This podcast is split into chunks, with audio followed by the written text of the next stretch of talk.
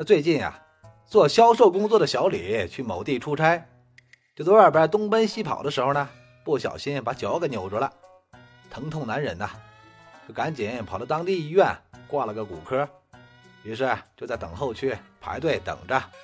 之后啊，很快轮到小李，他进了诊室一看，坐诊的是个四十多岁的女大夫，大夫呢让他坐到诊床上，给他检查了一番。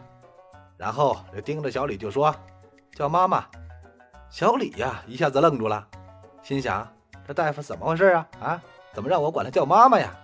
大夫看小李愣在那儿呢，又加重语气重复了一遍：“叫妈妈。”小李看着大夫严肃的表情，心里竟然开始剧烈斗争起来。啊，他心想啊：“难道这才是我亲妈？难道他是看到我腿上的胎记认出我来了？”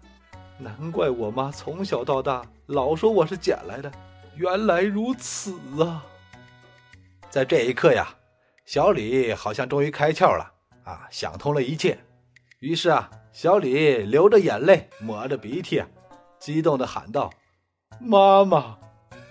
结果呢，医生听小李这么一叫啊，给气乐了，他微笑着说：“呀，我呀，是问你，叫妈妈。